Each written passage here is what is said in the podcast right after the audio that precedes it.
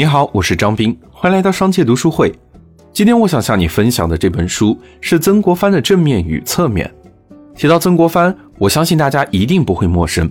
作为晚清中兴四大名臣之首，他镇压太平天国，创立湘军，官至两江总督，门生满天下，更是道光、咸丰时期的中流砥柱。在他死后，清王朝还追授了文正的谥号。在专制帝国时代，这可是一个文臣死后能够享受到的最高礼遇了。人们把他称作圣贤，受万世敬仰，一生的成就光辉又耀眼。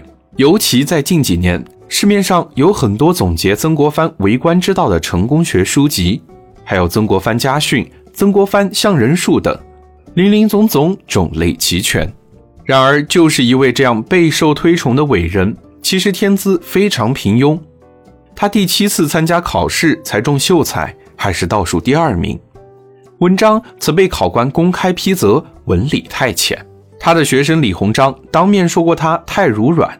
梁启超称曾国藩在诸贤杰中最为钝拙。左宗棠称他为才短欠才略。他作为一位儒家士大夫。心怀治国平天下的理想，可是竟然会逼迫皇帝给他督抚大权。再度出山，他却变得处事圆滑，开始收受贿赂。但在去世后，他的财务收支最终是个零，并没有为自己攒下一分钱。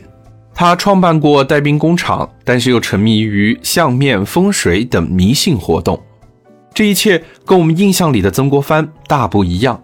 很多不为人知的小故事都被记录在了这本曾国藩的正面与侧面里。知名历史学家张宏杰拨清历史的重重迷雾，从细节处还原了曾国藩真实复杂的样子，一个有灵魂、有体温、有意思的圣人。当我们听完这本书，会发现原来他的一生都活在矛盾与冲突中，他的每一步都困而求之，勉力而行，没有灵光乍现，没有立地顿悟。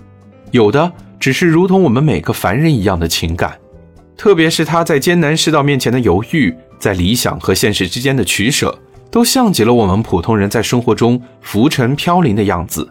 可他的勇气和果敢，也给了我们莫大的信心与鼓励。他以自己的实践证明，一个庸人通过自我磨砺，真诚的投入自我完善，本领也可以增长十倍，可以看得透、立得定、说得出、办得来。也可以成为圣人。曾国藩的故事不是天才式的一步登天，而是一个普通人逐步提升、自我成就的过程。这种精神上的自我更新，会激励着一代又一代的年轻人朝着心中的目标努力前行。